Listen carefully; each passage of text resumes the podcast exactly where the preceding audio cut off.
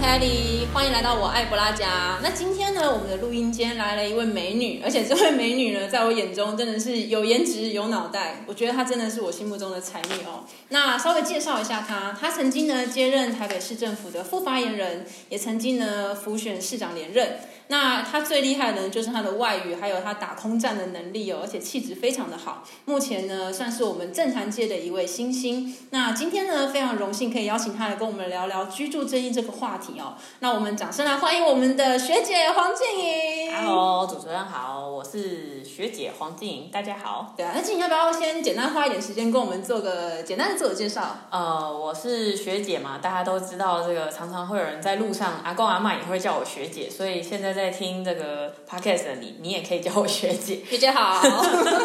然后呃，我之前在台北市政府当了四年左右的副发言人，所以对于政策其实有蛮多的了解。那后续其实，在社群上啊，或是在新闻媒体上面，其实也都有蛮多这个接触跟琢磨，所以希望可以分享一些些我自己个人的经验给大家。嗯，真的非常欢迎静莹来我们的节目中哦，这是我们的荣幸哦。因为其实我觉得我看得出出来，就是你这几年在政坛上，就是我觉得算出露头角的新人，但是其实非常有大将之风。那我觉得我也观察到，就是你很用心的在呃政策，或是说很用心的在贴近民众，去聆听他们的声音。那我想要先请您来跟大家谈谈哦，因为其实居住正义算是一个非常重要的一个呃民生议题。那您自己对于居住正义的话有什么样的看法？可不可以跟大家分享一下？居住正义它应该是一个属于大家基本的人权上面应该要获得的一个东西。那可是问题是，居住正义这件事情常常在选举的时候被拿出来当成一个政策讲。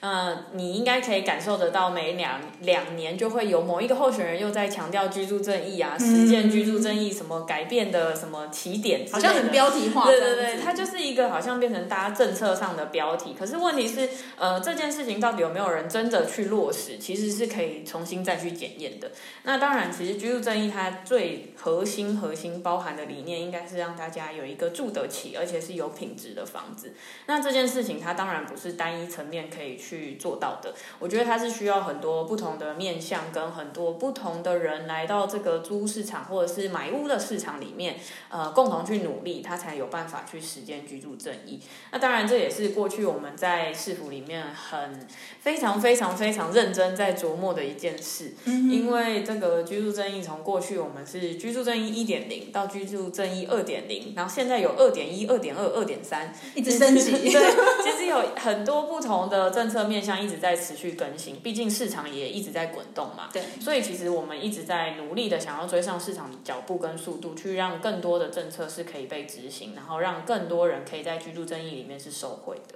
嗯，那因为其实我觉得哈，房屋它对于我们大家普罗大众来讲，它不是只说只是一种产品啦。那其实我觉得它对我们生活来说算是一个必需品。那因为如果说房价一直动荡的话，其实会造成大家的人心不定。那我觉得如果房市的政策各方面能够比较健健全的话，其实也是一个呃社会。比较安定的力量。那因为我相信，其实这是一个实践理想的过程中，一定不可能说完全顺利啊，然后都没有挫折。那我觉得您是不是也可以跟我们聊一聊，就是说，哎，在这个实践居住正义的过程中，有没有遭遇到什么样的困难？这样子。我自己觉得居住正义这件事情，对我这个世代的年轻人来说，大家应该会觉得非常重要。也就是，呃，我们当然希望说政府能多给我们一些帮助，多给我们一些帮忙，让我们在这个我们喜爱的城市里面可以落叶归根，然后可以有小孩在这边重组家庭。对。那可是我觉得市府确实在做居住正义这件事情上，面对到非常非常大的困难跟阻碍。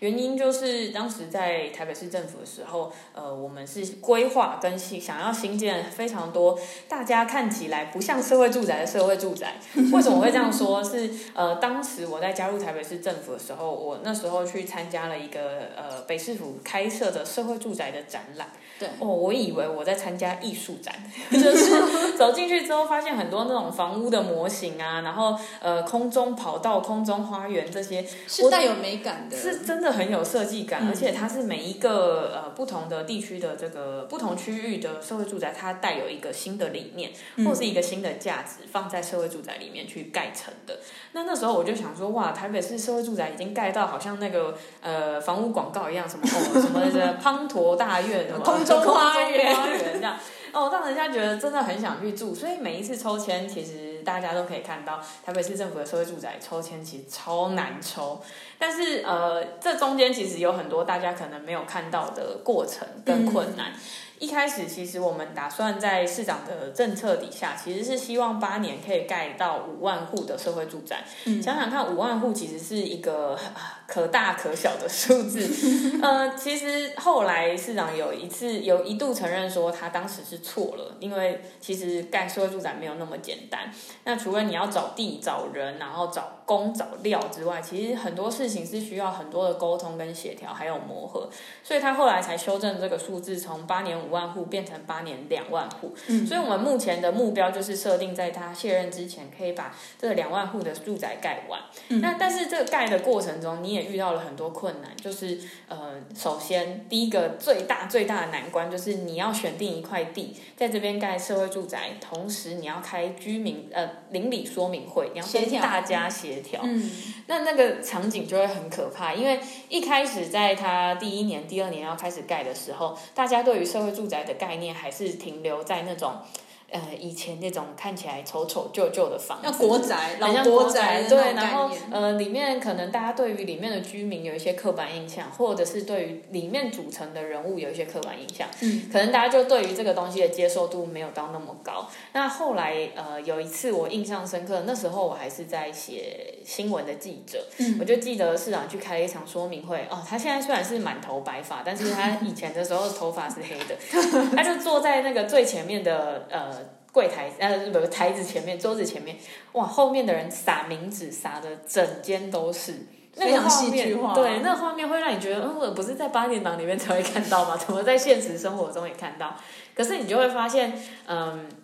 所有的居民对于这种呃。要政府要进来新建一个社会住宅，他们对于这个惶恐跟不安，还有对于这种东西的既定印象是这个样子。那你要怎么去扭转这个情势？所以我觉得后来逐渐开始有一些，譬如说健康社宅开始盖好了之后，呃，开始大家陆陆续续对于这样子的政策是越来越能接受，因为我们看见有东西长长出来，而且长得跟我们想象中的不一样。我自己最大的呃。感感觉就是明伦社会住宅，那这个社宅它其实当时我是在念明伦高中，我对这个地方基基本上就是你每天都会经过的地方，对，就是从小到大的那个情感，对，要在这边你要搭公车上下学，要跟同学打屁聊天，绝对会经过现在的明伦社会住宅这一块。嗯，那以前这边是一个呃资讯局，它就是公家机关、公家部门，但是现在改成社会住宅，我每次开车经过的时候，我都想说，嗯。这边是什么什么建设盖的一个新的房子吗？结果不是，它就是社会住宅，而且它的呃场域是非常 open 很公开的。嗯，那一楼有很多的托婴托幼的设施，然后也有日照中心等等的，它其实都在都在这个社会住宅的一楼，所以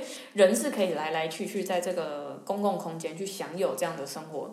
呃，我自己觉得，其实跟我过去想象中的社会住宅已经非常不一样。等于说，其实这个空间它是有一些比较软性的能量，就是软性的。我们比如说可以在这里比较休憩、比较放松，然后我可以把小朋友，然后放在这边，我很安心、很安全。以前大家可能会觉得说，那个地方我们不要靠过去，或者是 那个地方能离多远要离多远，那个那个地方最好离我远一点。可是现在，我觉得它一楼这样子的空间，反而让人愿意走进去，你也才能理解里面的人都。在做些什么？那里面还有很多青创户，就是很多青年，他们有一些不同的 idea，他们在做社会呃社区营造或者是这些东西的，他们可以在社区里面。发展他们自己想做的事情，我觉得这个是台北市现在社会住宅最不一样的地方。嗯，我就觉得听起来很棒哎，因为好像就是以前我们呃对于老屋的那个概念，就好像是停留在一个就是觉得它可能斑驳啊、陈旧啊，然后觉得非常的不想靠近。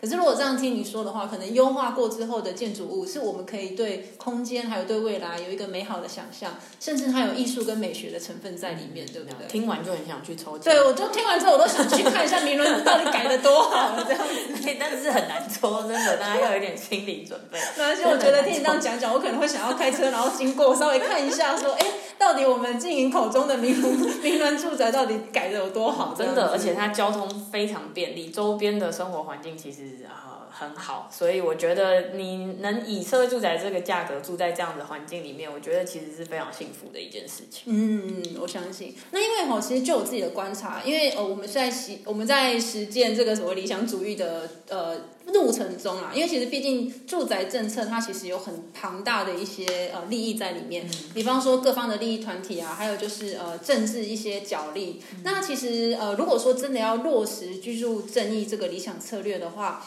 是不是呃，应该是各界的资源跟团体如果能够共同的投入跟支持，才有可能真正的往这个理想一步一步的去迈进。嗯，就你自己的观察，我自己也觉得它本身就是一个很大的题目，它确实需要很多人一起来共同努力。所以你现在看到我们刚刚讲的这么多琢磨在社会住宅，也就是当时呃，我觉得这确实是一个最直接的方法，就是由政府来出资，然后去盖很多的社会住宅，然后照顾到某一群人。可是我觉得现在的整个租屋市场，呃，不不，整个购物市场或者是租屋市场里面，其实有很多的问题，譬如说大家买不起。租不好，这好像是一个蛮共通的心心心心情，对心情，买不起，租不好，然后社宅又很少，对，所以其实真的这三个三大的问题，应该会是大家最多现在属于我这个世代年轻人大家最苦恼的。嗯，当你要结婚，要要给女朋友一个终身契约的时候，突然想到一个我没有房子该怎么办？这件事情应该会是大家最苦阻碍了幸福的道路。但是我又觉得这个时代的年轻人，他们其实呃享有过去台湾经济起飞之后发展之后的果美好果实，但是他们也有属于这个时代的压力跟。难过，或者是心酸，跟呃暗自哭泣的地方，就是常常会有时时候会我们看到新闻上面会写说，要不吃不喝多少年，你才能买得起一间房子。嗯，很常看到这种新闻标题。对，什么二十年不吃不喝，你才能在台北市的哪个地方买一间房子，然后那间房子还很小，这样子。这个真的是一个大家共同的。烦恼跟困扰，对，所以我觉得这件事情它是需要很多人一起协助跟帮忙。当然，盖社会住宅是一个选项跟方法，但我觉得它并不是绝对的。所以另呃转个念头来想，应该从很多不同的角度，从法规的角度，从呃另外的政策角度。我所谓另外政策角度是包含包租代管，因为我觉得现在其实有台北市有很多的空屋，甚至是大家房子留着，他可能会选择到别的县市去住。但是这样子的房子，你有没有办法让它变成一个好的物件，然后进到租屋市场里面，让更多人可以在租屋市场里面自由的去挑选？挑到一个至少是租得起、有品质的房子，我觉得这件事情是蛮重要的。也就是包租代管这个政策应该要继续持续下去，那让更多的人可以把现在手上的这个房子可以试出来，让租屋市场可以再去活络一点，让他们可以在租屋的这个领域里面，至少还没有到进阶到买得起的房子，至少你要租的到是一间有品有品质的房子。对，其实我真的非常认同哦，因为其实去年有一个新闻，我觉得很发人省思哦。就是高雄城中城，呃，有一把火，就一个火灾，那是二十五年来最严重的一个火灾。那总共呢，造成了四十六死，那四十一伤。那其实呢，这把火其实烧出了一些呃高龄弱势者的居住危机哦。因为其实像这样子陈久没落而且年久失修的大楼，其实隐藏在台湾的各个角落。那其实这种复合式的建筑，它带来了一些蛮庞大的公安危机。如果说一旦发生地震、火灾这样的事故，因为其实它已经废弃很久，所以你要抢救，其实你可能。根本就没有通道，那很多民众也根本就不了解防火门啊，或者是防火区隔这些的呃设备在哪边。所以其实看到这些现象，我们就会比较觉知说，哎，我们应该要去努力的推广有关于住宅安全。住宅安全的这个理念哦，那我觉得像以公安危机的想法来看，或是这样的事件来看，是不是请静莹最后帮我们做一个总结？那其实也可以带一些祝福的话给大家。嗯，其实一开始在看到城中城大火这件这个新闻的时候，其实每个人都会觉得很心痛，因为呃这里面很多都是长辈，嗯，然后他们可能身体上也有一些不方便，所以对于这样的火灾，他们其实是来不及逃跑的。那我觉得这件事情之后，呃，当然台北市也有做一个。政策的总检讨，我们把很多的不同的物件拿出来，再重新审视一次。嗯，当然台北市因为发展的早，然后开发的早，所以其实有很多屋龄都是四五十年以上，甚至是更久以上的一些房屋，呃，甚至是有一些是商办混合的这种大楼，嗯，呃，住商混合，然后可能某两层是百货业，上面是套房等等的这样子的比较危险一点点的大楼，呃，举一个最明显的例子来说，可能大家看到最多就是信义路上的信维市场。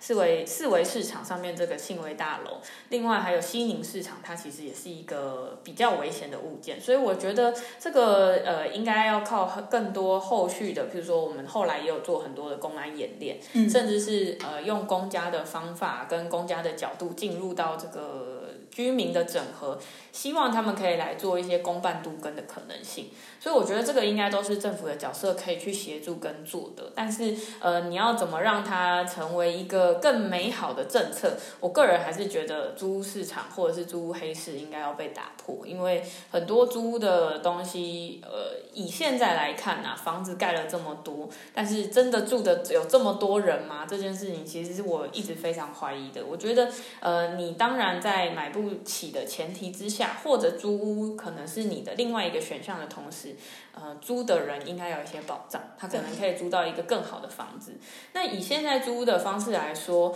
呃，对于很多的弱势族群，它是不够友善的，甚至是大家对于价格或者是这样子的环境，其实它是没有到那么透明的。所以我觉得这应该是大家可以去更努力的一个方向。所以包租代管这个政策，我觉得过去可能或许大家比较着重在社会住宅的新建，包租代管应该是下一步我们要继续做的，也就是让它可以更多有更多的好的物件在包租代管里面产生，那也可以让更多的租客可以来到这样的市场去做选择。所以呃，期待真的期待居住正义有一天是真的可以被落实，而且呃可以用。最简单跟最快速的方法，让大家都有一个租得起、住得起，然后有品质的好房子。哦，听你这样讲，我真的觉得你是一个真的非常有理想、有抱负的。青年，真的，我觉得真的很谢谢静怡今天跟我们分享那么多的观点哦。那。这样子，我跟他这样子呃面对面这样访谈，我自己都觉得被他那股热情感染哦。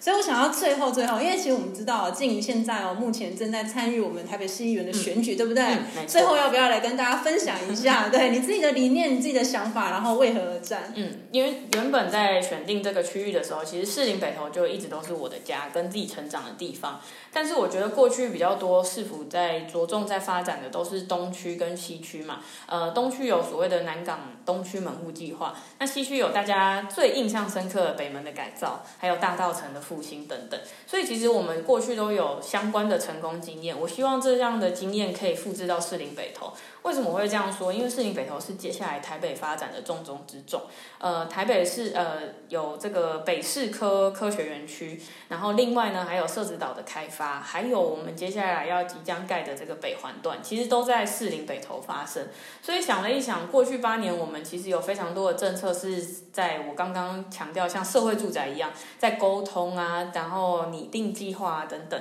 我们可能在过去八年做了很多有关士林北投的计划，接下来要一步一步。的去执行了，所以会需要一个监督的角色，帮这些所有我们当时的理念啊、想法啊，持续的走下去。那我就决定要参选这次的市议员，就用自己看过过去市府的这个认真的态度，希望也可以用这样认真的态度，持续去监督未来的市政发展。嗯，真的很棒，是不是真的是一个很有理想的一个女孩？我真的很佩服，因为她整整小了我十岁。可是我在想说，哇，我三十岁的时候我都没有想过我要从政啊，或是有这么多理想抱负。可是我觉得在她身上完完全全看到那种对市政的热情，然后对未来美好的想象，所以我真的是很真的是很佩服。那我觉得今天也很谢谢静莹接受我们的访问，然后也很期待未来看到你灿烂的表现。谢谢，感谢大家。节目到这边喽，那大家一定要支持我们静莹哦。